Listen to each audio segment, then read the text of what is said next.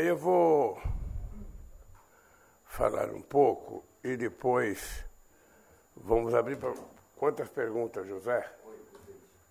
Quantas perguntas? Uma? Quatro, meia? Quatro, cinco. Meia pergunta tá boa. Bem, primeiro, é sempre uma alegria uh, visitar a Itália. A Itália que tem uma relação com o Brasil mais do que uma relação econômica, mais do que uma relação política. Portugal tem uma relação, a Itália tem uma relação de irmandade com o Brasil. Tal é a quantidade de italianos que residem no Brasil. Nós temos mais de 600 mil italianos naturalizados brasileiros e temos uma população de mais de 30 milhões de habitantes que são italianos ou descendentes de italianos, segunda, terceira, quarta geração. Portanto, eu ouço dizer que ou, ouso dizer que o Brasil é o país que tem a maior quantidade de italianos depois da Itália. Eu lembro que na Copa do Mundo eu fui conversar com a delegação italiana que ia votar no país que ia sediar a Copa do Mundo, eu disse para a delegação italiana, já que eles não tinham Roma competindo, que seria importante que eles votassem no Brasil, porque seria garantir a oportunidade de 30 milhões de italianos que moravam no Brasil de assistir às Olimpíadas. Bem, nessa minha viagem aqui, é uma viagem. Ah, Primeiro, estabelecer uma nova relação com a Itália, depois de tantos anos de afastamento do Brasil da Itália e da Itália do Brasil. Às vezes eu estranho porque poucas autoridades italianas visitam o Brasil. Ontem eu fiquei sabendo que a primeira-ministra não conhece o Brasil.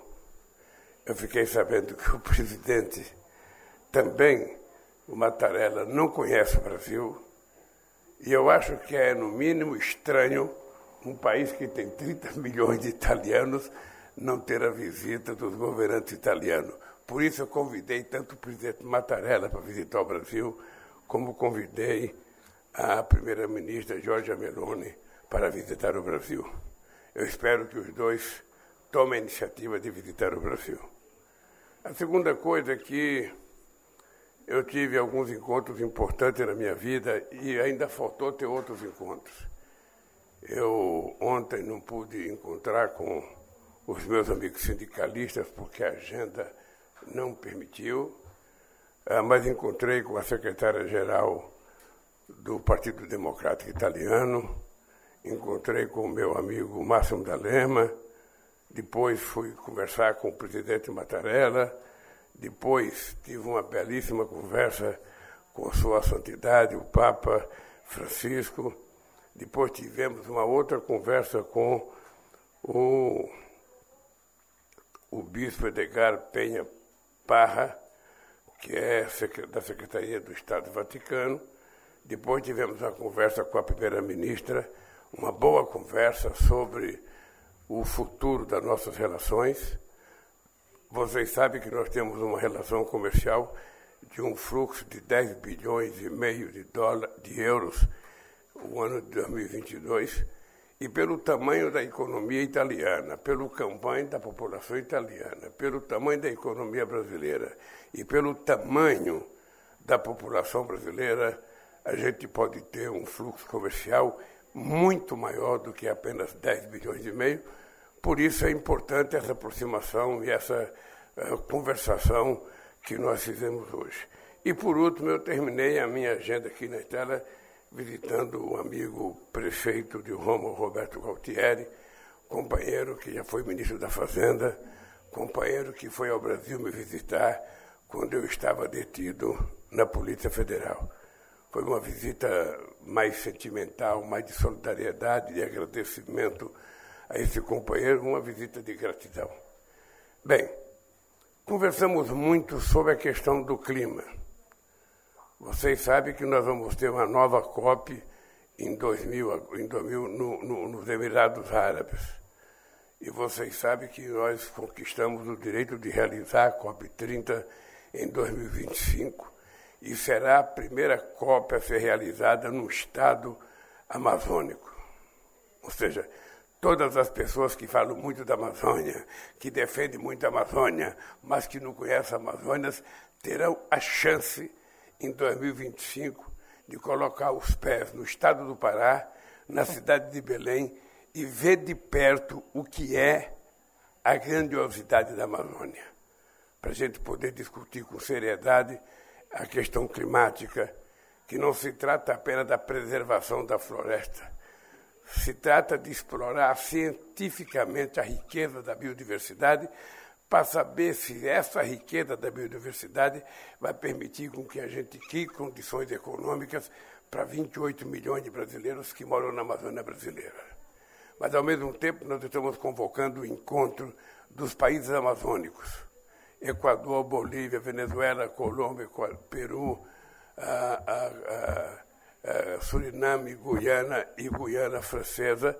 A França, não sei se vocês sabem, tem sua maior fronteira no mundo com o Brasil, que é a Guiana Francesa, e eu espero que eles possam participar desse encontro amazônico para que a gente possa tirar uma decisão de todos os países da América do Sul para discutir na COP nos Emirados Árabes e para discutir com o mundo desenvolvido a verdadeira ajuda que se promete desde a COP, da COP 15 em Copenhague, quando se decidiu que os países ricos iriam fazer uma doação de 100 bilhões de dólares por ano para cuidar da floresta. E esse dinheiro ainda não apareceu e nós vamos sempre cobrar, porque é importante ter em conta que nós temos, além da América do Sul, nós temos a Indonésia com vasta área verde ainda, e nós temos o Congo com várias áreas verdes.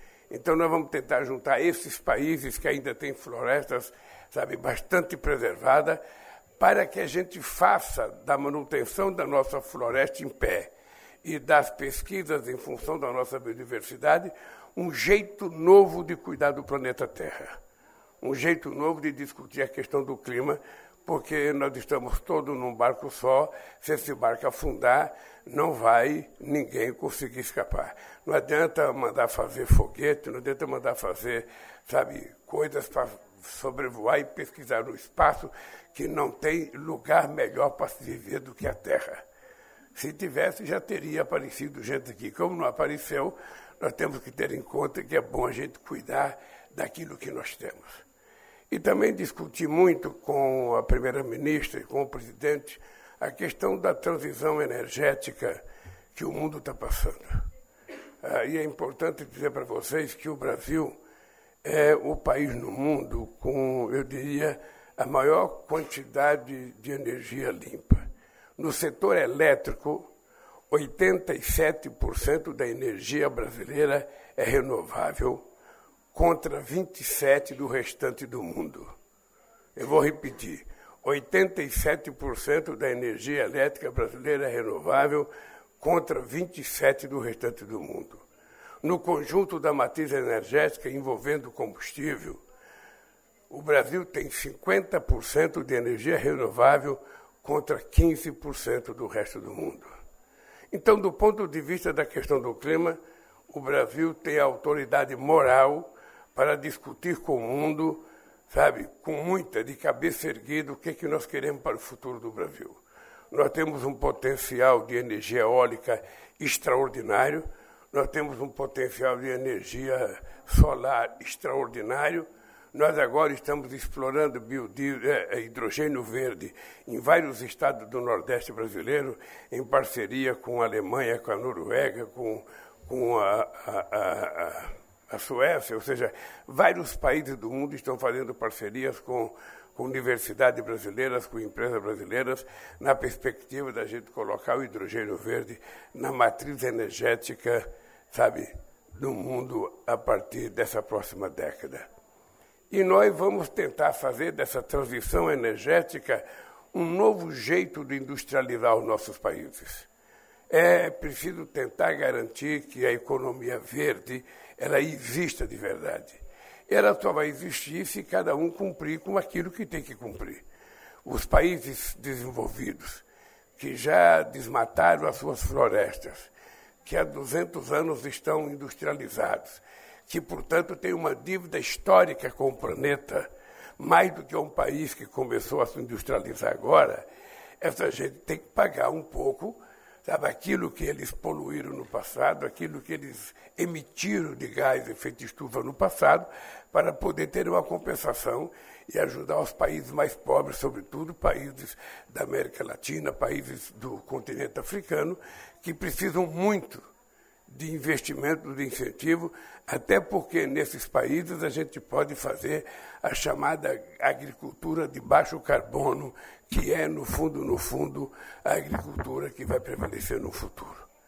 Então, essas conversas foram tidas aqui com o presidente Mattarella, com a primeira-ministra Jordana, com a Jorge Meloni e, e, e também com o prefeito.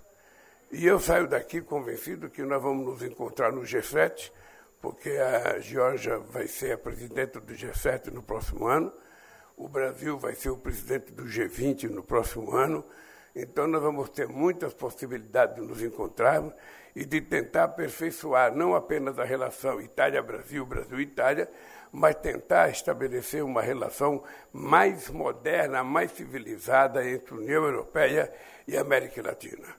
Vocês sabem que tem uma proposta de acordo essa proposta de acordo não está em conformidade com aquilo que é o sonho de países da América Latina, como o Brasil, que quer ter o direito de recuperar a sua capacidade de industrialização. O Brasil já teve um PIB industrial de 30%.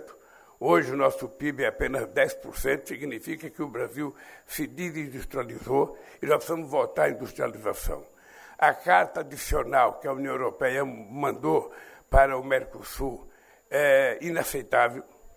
É inaceitável porque eles colocam punição a, um, a, qualquer país que não cumpriu o Acordo de Paris, ou seja, nem eles cumpriram o Acordo de Paris. Ou seja, os países ricos não cumpriram o Acordo de Paris, não cumpriram o Protocolo de Kyoto, não cumpriram a decisão de Copenhague. Então, é, é preciso que a gente tenha um pouco mais de sensibilidade, um pouco mais de humildade, nós estamos preparando a nossa resposta para a União Europeia e vamos ver se a gente se coloca de acordo para fazermos, sabe, um acordo que favoreça os dois países, os dois continentes, um jogo de ganha-ganha e não um jogo de ganha-perde ou de perde-perde. Ah, eu vou estar na França hoje, eu pretendo conversar com o presidente Macron, porque a França é muito dura na defesa dos seus interesses agrícolas. E é importante a gente convencer a França que maravilhoso que ele defenda a sua agricultura, mas ele tem que entender que os outros também têm o direito de defender as suas agriculturas. Então é preciso que cada um abra mão, sabe, da sua, do seu, da sua, do seu perfeccionismo, ou seja, para que a gente, do seu protecionismo também, para que a gente possa construir a possibilidade de um acordo que melhore a situação da União Europeia e do, da América do Sul. Primeiro, porque ninguém mais aceita a Guerra Fria, uma nova Guerra Fria, ou seja, que está sendo estabelecida entre, entre uh, Estados Unidos e China. Nós não queremos mais Guerra Fria, e muito menos nós queremos guerra. É por isso que também eu conversei com o presidente Batarella, conversei com a primeira-ministra, conversei com o Papa Francisco muito sobre a questão da guerra, e eu estou de acordo com o Papa Francisco. É preciso ter gente envolvido em discutir a questão da paz. É preciso colocar os atores numa mesa de negociação, é preciso parar de atirar e é preciso tentar encontrar uma solução pacífica porque o mundo tem 800 milhões de seres humanos que vão dormir toda noite sem ter o que comer, e não é justo se gastar bilhões de dólares ou de euros com guerra desnecessária, quando a gente poderia tentar estar vivendo, sabe, num momento de paz, porque o mundo está precisando disso. Eu já mandei o companheiro Celso, que é o meu assessor especial, à Rússia para conversar com o Putin, já mandei ele conversar com o Zelensky. Amanhã ele vai, sábado ele vai para uma reunião em Copenhague com vários países para ver se a gente consegue tentar encontrar um denominador comum que possa convencer tanto o Putin quanto o Zelensky de que o melhor negócio para essa guerra é acabar a guerra. Sabe? E tentar saber em que condições a gente vai voltar à normalidade. E só os dois podem dizer. E o nosso papel é tentar convencer os dois de que isso é um fato extremamente importante. Dito isso, eu me coloco à inteira disposição de vocês para as perguntas, e quem coordena a pergunta é o José Crispiniano. E eu só responderei quando ele falar. Pode responder. Tudo bem, bom dia. É, começa aqui com o Marco A gente vai, a gente vai, a gente vai passando o microfone.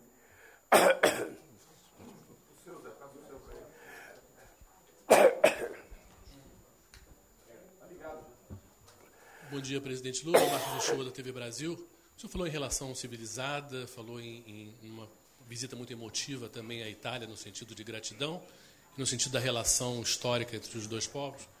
Eu gostaria de saber um pouquinho mais da, da, da conversa do senhor com o Papa Francisco, na medida que, em termos de força moral, né, essa ideia da paz que o senhor trouxe lá atrás, que ele é muito, muito forte da parte dele, mas ainda está engateando. O senhor considera que, considerando que é, recentemente a, essa contraofensiva ucraniana está tendo muita dificuldade, até em termos militares, ajuda politicamente a se pensar a paz e se tentar resolver isso de uma maneira em que, na medida que os dois lados têm uma dificuldade muito grande de vencer essa guerra?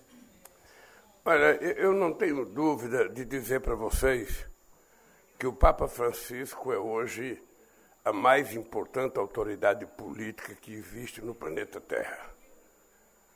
Não só pelo que ele representa, mas pela sua postura naquilo que ele fala.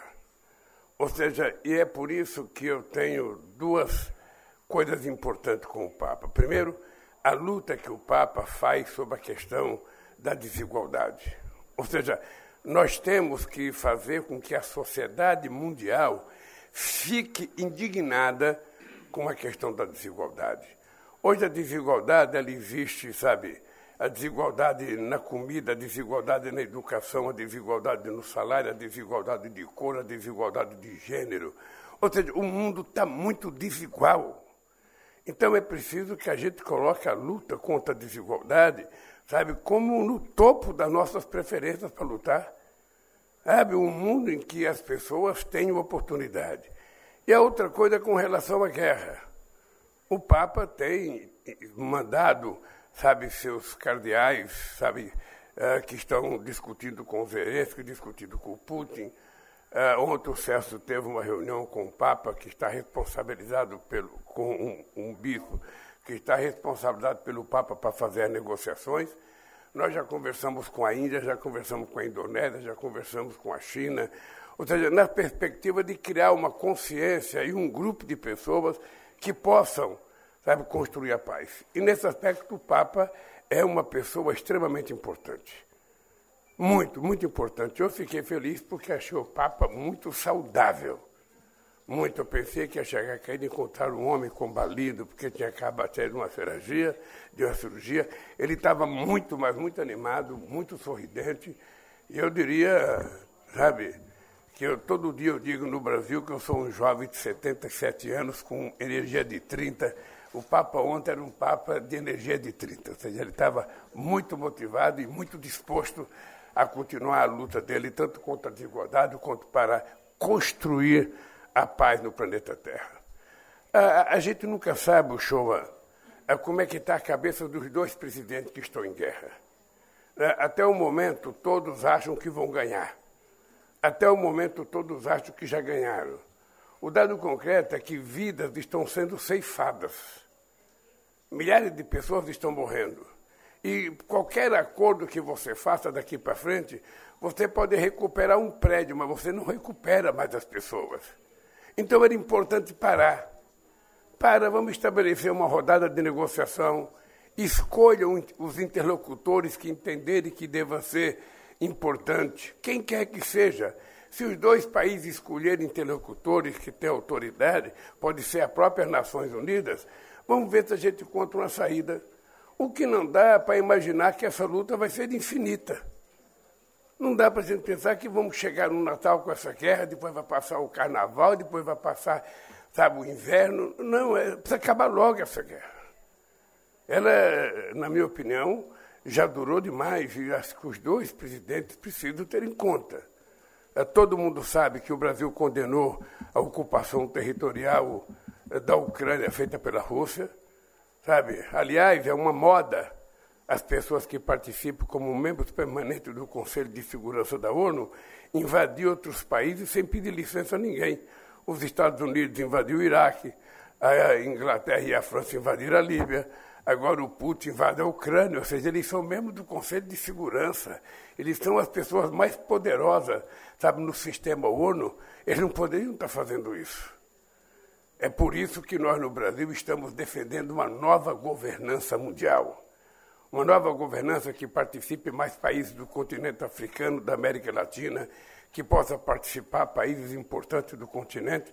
A Índia, por exemplo, não está, estava nas Nações Unidas, a Alemanha não está, a Itália não está, o Japão não está, o Brasil não está, o México não está. Ou seja, então é preciso que a gente tenha consciência que a geopolítica que formatou a ONU em 1945 não existe mais. O mundo mudou, as pessoas mudaram. E, portanto, a geopolítica precisa ser levada em conta para construir uma instituição da importância da ONU, que teve competência para criar o Estado de Israel, mas não tem competência para criar o Estado palestino. Tal é o enfraquecimento que ela se encontra nesse instante. Posso? Bom dia, presidente. Obrigado por essa oportunidade. Paulo Vitória, il manifesto. Posso sentar? Então, é, ao contrário das autoridades que o senhor encontrou, eu sou italiano, mas conheço muito bem o Brasil. Eu conheço o Brasil por necessidade. Eu sou professor universitário e não tinha opção de concurso no meu país. Consegui uma bolsa de pós-doutorado no Brasil, quando era o primeiro governo Lula.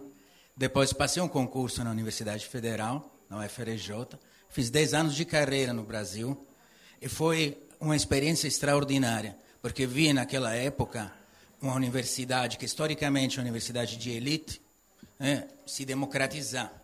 Então essa democratização tornou possível também para mim que venho que venho da Europa uh, poder continuar a carreira universitária e uh, também poder debater com intelectuais, com educadores, com professores, com pesquisadores da América Latina em torno de um tema importantíssimo que é a educação popular, com um grandíssimo educador que eu estudo há muito tempo, como Paulo Freire, não? que foi perseguido pelo governo Bolsonaro. Então, a minha pergunta é essa. Essa política que teve ProUni, o campus da universidade na, nas zonas mais pobres, nas zonas rurais, Hoje tem uma renovação, tem uma reconstrução. Qual é o projeto do Brasil na questão da educação e da universidade? Porque aquela época foi uma época de vanguarda. Não era só eu, né? mas muitas pessoas da, da Europa, dos Estados Unidos, da América Latina, iam no Brasil, porque o Brasil se tornou um país muito atrativo em termos de pesquisa e universidade. Olha, eh, primeiro, obrigado pela sua preferência pelo Brasil e pelas universidades brasileiras. Eu, eu, eu, digo sempre, e é importante que o povo italiano saiba, uh, eu sou o único presidente do Brasil que não tive diploma universitário e sou o presidente que mais fez universidade na história do país. Nós fizemos mais universidades, nós fizemos mais extensões universitárias e nós fizemos mais escolas técnicas e mais institutos federais. Agora mesmo, nós estávamos há sete anos sem que houvesse investimento em bolsas, sabe, de formação de mestres, de doutores e de pesquisa. Nós agora acabamos de colocar mais de 4 bilhões de reais no CNPq para que a gente volte a ter bolsas e a, e a incentivar as pessoas a continuarem estudando. Nós agora tomamos a decisão de fazer escola de tempo integral no ensino básico e no ensino médio. vamos tentar garantir que os jovens fiquem o dia inteiro na escola. E, ao mesmo tempo, nós tomamos uma decisão a semana passada de fazer as pessoas se alfabetizarem no tempo certo. Ou seja, depois da pandemia, nós temos uma quantidade enorme de crianças que estão no segundo grau e que não sabem nem ler nem escrever. Então, nós agora tomamos uma atitude de fazer muito investimento para que a gente possa fazer com que a qualidade da educação, no primeiro e no segundo ano, permita que uma criança saiba ler e escrever já no segundo ano escolar. É uma, uma pequena revolução que nós vamos fazer, nós vamos voltar a investir em Universidade Federal, nós vamos tentar voltar a investir em escolas técnicas. Eu não sei se você sabe, no Brasil o presidente não costuma reunir com reitores. Eu não sei porquê, mas nós já tivemos ministros da educação que eram reitores e que não se reúnem com reitores. Eu todo ano me reúno com todos os reitores das escolas das universidades federais e das escolas do, dos institutos federais para ouvir dos reitores a dificuldade que eles estão tendo nas universidades para poder a gente implementar os recursos necessários. No meu governo é proibido falar a palavra gasto quando se trata de colocar na educação. Educação é investimento puro e é o mais sagrado investimento que a gente possa fazer no Brasil ou em qualquer país do mundo, porque com cinco ou seis anos você tem um profissional qualificado que pode ajudar o país a ser mais competitivo, tanto do ponto de vista de quantidade quanto do ponto de vista de qualidade da sua capacidade produtiva. E é isso que nós estamos fazendo no Brasil. Nós vamos continuar investindo muito em educação, Vamos continuar apostando muito na formação das nossas crianças e dos nossos jovens, porque vocês sabem que não existe é, nenhum modelo no mundo de país que se desenvolveu sem antes fazer investimento na educação. Então, a educação para nós é uma prioridade junto com o emprego e junto com o combate à fome. Bom dia, presidente. Denise Eudorice, da Record TV. Eu vou ficar sentada aqui para não atrapalhar o pessoal. Antes de embarcar para a Europa, o senhor, é, na live de segunda-feira, criticou mais uma vez a questão da taxa de juros do Brasil. E ontem o Copom é, decidiu pela manutenção em 13,75%. Então, eu gostaria, por favor, que o senhor comentasse essa, essa decisão, apesar de toda a pressão do governo, o senhor, se o senhor acredita em algum tipo de boicote, como disseram alguns integrantes da Fazenda, e sobre o acordo com a União Europeia, há expectativa ainda de finalizar essa negociação esse ano, como o senhor disse lá em Madrid? Obrigada. Olha, quem disse a palavra boicote foi você, não fui eu. Olha, deixa eu te dizer, não, não se trata do governo ficar brigando com o Banco Central. Quem está brigando com o Banco Central hoje é a sociedade brasileira. A Confederação Nacional das Indústrias está brigando com o Banco Central. A Federação das Indústrias de São Paulo, que é a maior do Brasil, está brigando com a taxa de juros. Os varejistas do Brasil, os maiores varejistas do Brasil, estão brigando com a taxa de juros. Os pequenos e médios empreendedores estão brigando com a taxa de juros. As pessoas que precisam de crédito para tocar a economia e tocar as suas atividades estão brigando com a taxa de juros. Porque é irracional o que está acontecendo no Brasil. Você tem uma taxa de juros de 3,75 com inflação de 5. Ou seja, cada vez que reduz meia inflação, aumenta o juro real no país. Não é possível ninguém tomar dinheiro emprestado para pagar 14% ao ano, às vezes 18% ao ano. Os bancos não estão emprestando dinheiro porque ninguém pode tomar dinheiro. Nós temos 72% da sociedade brasileira endividada com algum tipo de dívida, mesmo que seja pequena. Então, o problema não é do governo, o problema é da sociedade brasileira. Eu tenho cobrado dos senadores. Foram os senadores que colocaram esse cidadão lá. Então, os senadores têm que analisar se ele está cumprindo aquilo que foi a lei aprovada para ele cumprir.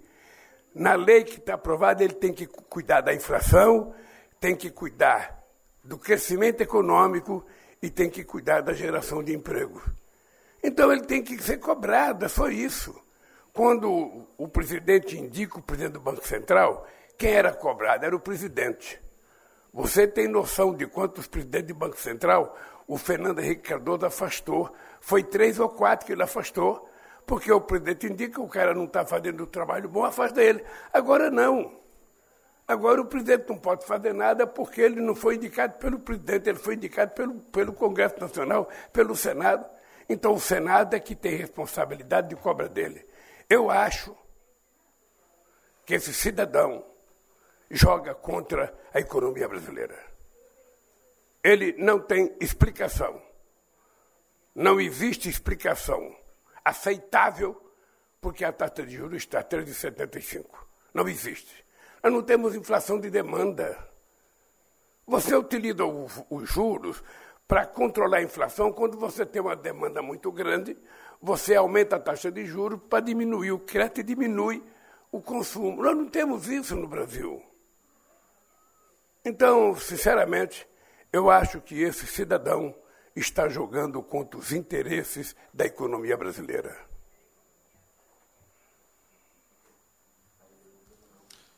Presidente, eccomi. Uh, scusi l'italiano.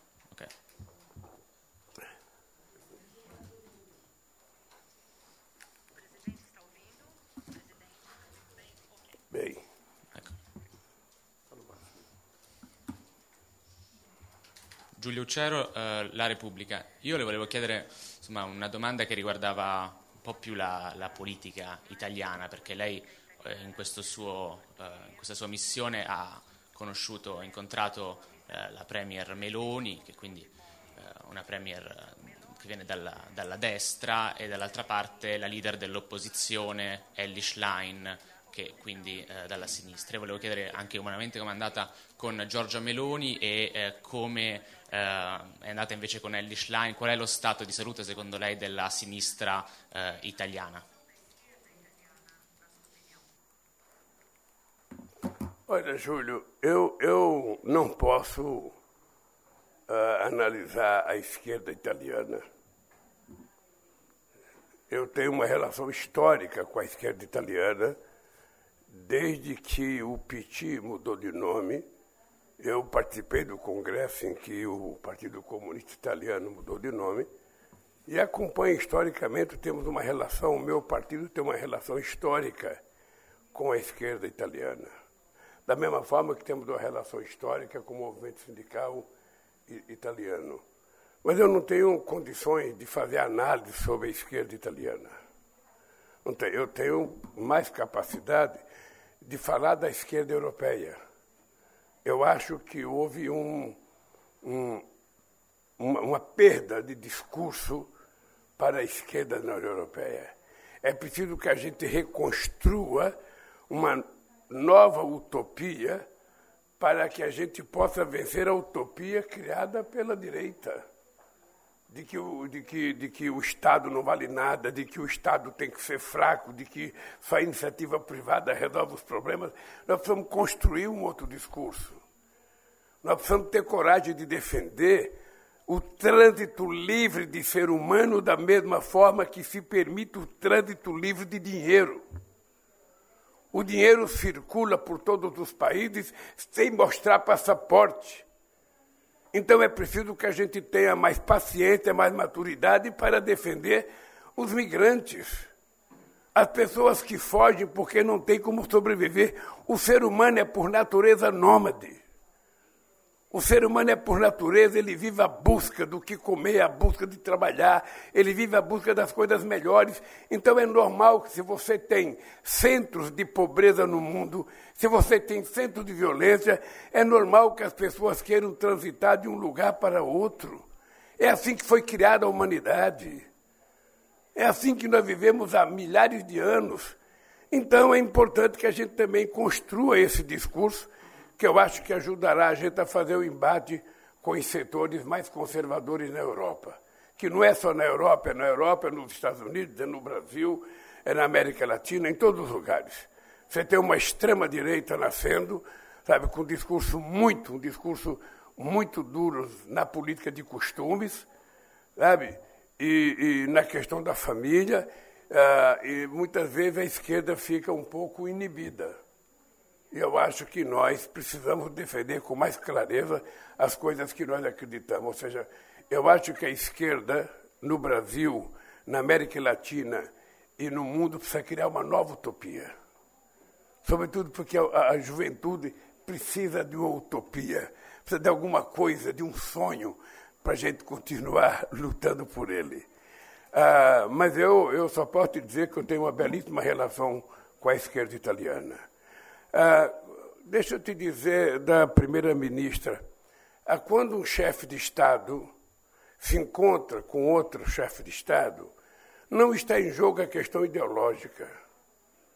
Ou seja, eu, para me encontrar com a primeira-ministra da, da Itália, a mim não importa o posicionamento político dela. O que importa é que ela é chefe de Estado da Itália, defende os interesses do povo italiano.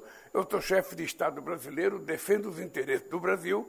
E eu venho aqui para que a gente possa discutir sabe, o que, que é importante fazer para que os dois países possam ganhar. A gente pode construir parceria na área sabe, empresarial. Nós temos mais de 1.400 empresas italianas no Brasil. Nós temos muitas empresas brasileiras na Itália. A gente pode construir parceria científica e tecnológica.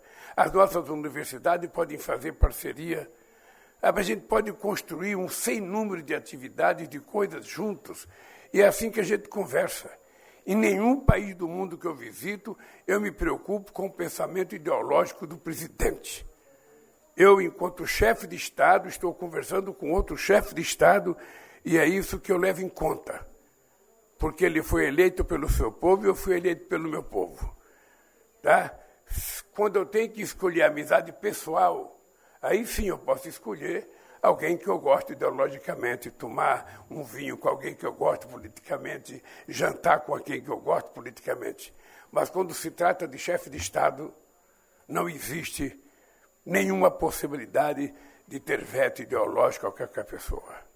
Eu, sinceramente, fiquei bem impressionado com a Georgia, uma jovem, digo jovem porque ela é muito jovem ainda, sabe, a primeira mulher, primeira-ministra da Itália, já é uma novidade extraordinária no meio de tanto homem, ou seja, num mundo ainda muito machista, sabe, num mundo muito machista ainda, uma mulher ganhar, sabe, a eleição da Itália é um fato extraordinário.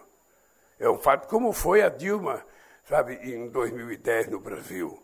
Ah, agora ela vai ter que governar, ela vai enfrentar muito preconceito, ela vai enfrentar muita coisa, sabe, contra a mulher ainda, porque a questão de gênero ainda pesa muito. Existe hoje um crescimento de ódio, sabe, contra as mulheres, de desrespeito contra as mulheres, de violência contra as mulheres, existe hoje em todo o mundo. Então ela vai enfrentar tudo isso. Agora, eu senti que é uma mulher que tem a cabeça no lugar, é uma mulher inteligente, e se não fosse inteligente, não estaria onde está. Né? Então nós temos que levar em conta, sabe, que a gente tem que torcer para que ela consiga dar certo na Itália e a Itália possa crescer nas mãos da primeira-ministra. Hi, Valeria Fraschetti. Eh, Presidente, il Brasile da mesi invoca... Ah, ok. Eh, una domanda sulla pace, vogliamo farle, il, da parte di Radio Rai. Il Brasile da mesi invoca una negoziazione, un accordo di pace, eh, però non è chiaro quali sono i termini eh, di questo accordo di pace per il Brasile. Ad esempio per l'Unione Europea le condizioni dovrebbero essere quelle ucraine e quindi volevamo sapere se lei è d'accordo su questo.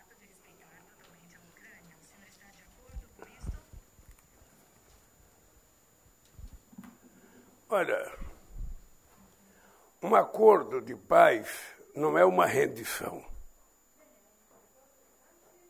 Acordo de paz, os dois envolvidos têm que ganhar alguma coisa, senão não tem acordo. Se você tem uma proposta em que alguém tem que ceder 100%, não é acordo. Isso é rendição. Isso é imposição. E quem sabe o que é necessário para ter um acordo são os ucranianos e os russos. Não sou eu, brasileiro, muito menos qualquer outra pessoa que não é nem russa nem ucraniana. Sabe, a guerra começou quando não deveria começar. O Brasil condenou a ocupação territorial da Ucrânia nas nossas votações na ONU, mas ela já começou. Gente já morreram coisas já foram destruídas, Sabe, hoje o jogo não é mais o jogo quando começou. Hoje é um jogo que já tem outros ingredientes, porque tem muitas mortes, tem muita destruição. Então, na minha cabeça, a primeira coisa a fazer era convencê-los a parar a guerra. Quando parar a guerra, sentar para conversar. Sentar para conversar para dizer o seguinte: olha, eu não abro mão disso, eu não abro mão daquilo, eu quero isso, eu quero aquilo até que a gente encontre um denominador comum. Isso leva tempo. Leva tempo, mas quando o ser humano está disposto a fazer, ele faz. Foi assim, foi assim que o, o, o mundo se resolveu na Segunda Guerra Mundial. Foi assim que se conseguiu construir a União Europeia. Eu acho a construção da União Europeia um patrimônio democrático da humanidade. Depois da Segunda Guerra, você criar, sabe, um parlamento europeu, você criar um Banco Central Europeu, você criar várias instituições europeias que cuidam da economia, que cuidam da questão social, é uma coisa extraordinária. Tem gente que não gosta, como a Inglaterra que saiu. Vamos ver o que, é que vai acontecer com a Inglaterra. Eu, eu sonharia construir na América do Sul uma coisa similar à União Europeia, levando em conta nossas características, da nossa cultura, mas eu acho extraordinário isso. E, e, eu acho que a União Europeia tem condições de trabalhar para que haja paz. O problema, o problema é que a União Europeia está toda, está toda, está toda envolvida na guerra.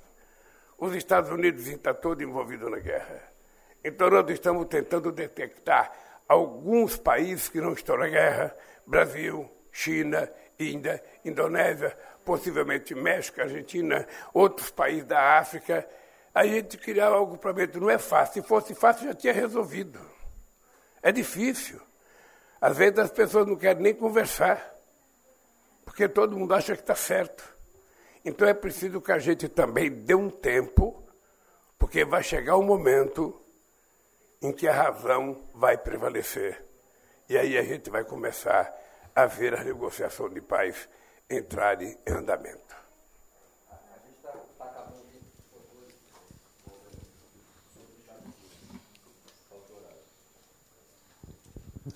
Posso fazer?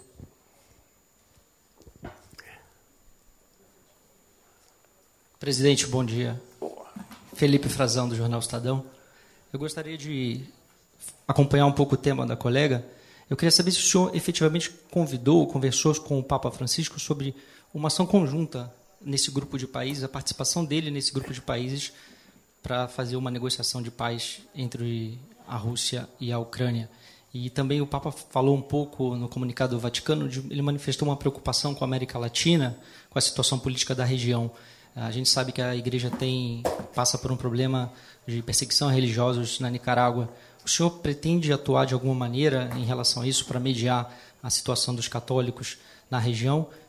E a última questão é se o que o senhor vai levar para a conversa com Macron para tentar destravar o acordo comercial, já que a França recentemente na Assembleia, no Parlamento francês, aprovou uma moção de repúdio à assinatura do acordo Mercosul com a União Europeia. Bem, esse, esse é um dos assuntos que eu pretendo conversar com Macron, porque não é correto não é correto você estar discutindo o um acordo e alguém achar que pode colocar punição ao parceiro do acordo. Um acordo pressupõe um, uma via de duas mãos, sabe? Todo mundo tem que fazer, todo mundo tem que ceder, todo mundo precisa, sabe, conquistar alguma coisa. E eu sei que os franceses são duros, porque não é de hoje que a gente tenta negociar União Europeia e Mercosul. E todo mundo sabe da dureza dos franceses em defesa da sua agricultura. Todo mundo sabe. Mas é normal que ele seja assim. Mas também é normal que a gente não aceite. Entre eles quererem e a gente não aceitar, cria essa oportunidade de se estabelecer uma negociação. Tá? Eu vou discutir com Macron, sim. A segunda coisa é que o Papa não precisa está participando de um núcleo de países e de partidos. O, o Papa tem personalidade própria, do ponto de vista jurídico, moral e político, para fazer as conversas com a igreja que ele tão bem representa. Acho que o Papa joga um papel importante. Ah, acho que a igreja está com um problema na Nicarágua, porque tem, tem, tem padre, tem, tem bispo que estão presos. E a única coisa que a igreja quer é que a Nicarágua libere o bispo para vir para a Itália. Ah, e eu pretendo falar com o Daniel Ortega a respeito, sabe, de liberar o bispo. Não tem por que o bispo ficar impedido de exercer a sua função na igreja. Não existe essa possibilidade. Então, eu vou tentar ajudar, se puder ajudar. Essas coisas nem sempre são fáceis, porque nem todo mundo é grande para pedir desculpa. A palavra desculpa é simples, mas ela exige muita grandeza. Sabe, quando você comete uma coisa errada, você reconhecer. Não é todo homem que eh, tem coragem de falar, eu errei, eu vou mudar de posição. Então é um trabalho de convencimento. Eu tenho muita paciência. Eu sou muito tolerante nas conversas e eu vou tentar ajudar.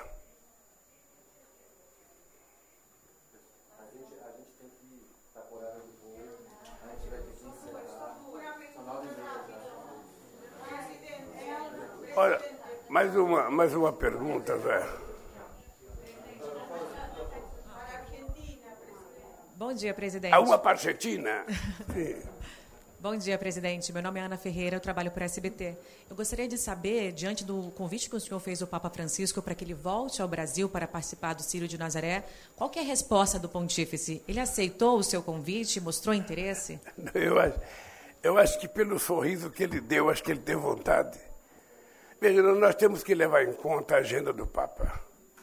Ele já foi ao Brasil uma vez, ele não foi à Argentina nenhuma vez ainda, ele não foi ao Uruguai, não foi ao Paraguai, não foi a nenhum outro país. Ele também tem que ir a outros países. Eu, quando pensei em convidar o Santo Papa para ir ao Brasil, é porque a festa do Círio de Nazaré é uma das maiores festas religiosas do mundo, sabe? E esse ano eu que nunca fui, esse ano eu pretendo ir na festa do Filho de Nazaré e eu sugeri ao Papa, não sei se ele vai ou não, mas ele tem que levar em conta a grandiosidade da Igreja Católica no Brasil. Por isso eu acho que seria importante ele ir, se tiver com a saúde perfeita, eu acho que seria bom que ele fosse. Buenos días, presidente. ¿Le hablo en español? Buenos días. Buenos días, Buenos presidente. días. De C5N, de la televisión argentina y del diario Ámbito Financiero. Eh, usted intercedió con, en Hiroshima con eh, Georgieva, con Cristalina Georgieva, para que el FMI le saque el cuchillo del cuello a la Argentina. ¿Qué le dijo Georgieva? Y la moneda común para Hispanoamérica que usted está incentivando, ¿nos puede ayudar a nuestro país? Ora, a primeira coisa é que nós, brasileiros, e eu pessoalmente, como presidente do Brasil, tenho muita preocupação com a situação econômica da Argentina e estou tentando fazer todo o esforço possível para ver se a gente consegue estabelecer uma parceria com outros bancos para que a gente possa financiar as exportações da Argentina. Sabe, para nós no Brasil, quanto melhor tiver a Argentina, melhor para o Brasil. Quanto pior tiver a Argentina, pior para o Brasil. Então nós temos que ter, sabe, a disposição de trabalhar. O presidente vai fazer uma visita de Estado dia 26 ao Brasil e eu pretendo recebê-lo e discutir um pouco mais da Argentina. Eu espero que até lá a gente possa ter alguma solução que possa vislumbrar um pouco de tranquilidade para o povo argentino nessa situação difícil que vive os nossos irmãos argentinos. Sabe, eu, eu, eu, a gente tem dificuldade porque é preciso ter uma garantia, mas nós estamos tentando trabalhar com muito afinco. Eu ainda ontem liguei para o ministro Fernando Haddad, para ver se ele aponta uma proposta para o dia 26, quando o, o presidente argentino chegar ao Brasil. Eu, eu, sinceramente, quero te dizer que eu tenho muito, mas muita vontade de ajudar a Argentina a sair e voltar a crescer. Graças a Deus, a seca está acabando, a produção da Argentina está voltando à normalidade e logo, logo a Argentina estará recuperada. Obrigado, pessoal. E até agora. Sinto, a gente tem o horário agora, do de voo. verdade, Obrigado. eu tenho que ir embora. É. Obrigado. Obrigado a vocês pela gentileza das perguntas. Outra coisa, gente, eu vou falar, me desculpa, eu vou falar uma coisa aqui para vocês. Vocês sabem que eu ando um pouco indignado com os defensores de liberdade de imprensa no mundo. Ah, Não é possível. Aconteceu o que está acontecendo, a gente tem o Assange preso porque denunciou ao mundo a espionagem americana. Esse cidadão está preso na Inglaterra, vai ser mandado de volta para os Estados Unidos para, quem sabe, pegar a prisão perpétua. E eu não vejo nenhuma manifestação da imprensa em defesa da liberdade de imprensa. É inacreditável. Nem o jornal que publicou a matéria que ele publicou defende ele. O nome disso chama-se covardia. Porque o que o Assange fez merece respeito e elogio de qualquer jornalista da face da terra. Ele teve a coragem de divulgar que os Estados Unidos faziam espionagem no Brasil, na presidenta Dilma, na Cristina, na Argentina, na Alemanha da Angela Merkel. Ou seja, isso foi denunciado. E por conta disso, esse cidadão foi preso e vai ser extraditado para os Estados Unidos e a imprensa está calada.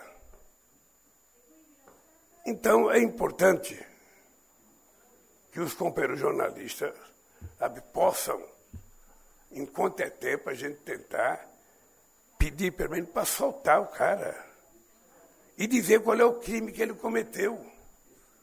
Qual foi o crime que o Assange cometeu? Foi o crime de denunciar abuso sabe, da espionagem americana contra outros países no mundo. Inclusive espionagem contra a Petrobras. Ah, Então, desculpa dizer isso, mas eu estou dizendo isso em todas as entrevistas coletivas. Eu estou indignado com a falta de solidariedade a um jornalista que está sendo vítima porque denunciou o que todo jornalista eu gostaria de denunciar se tivesse recebido a notícia como ele recebeu. Tá? Obrigado, gente.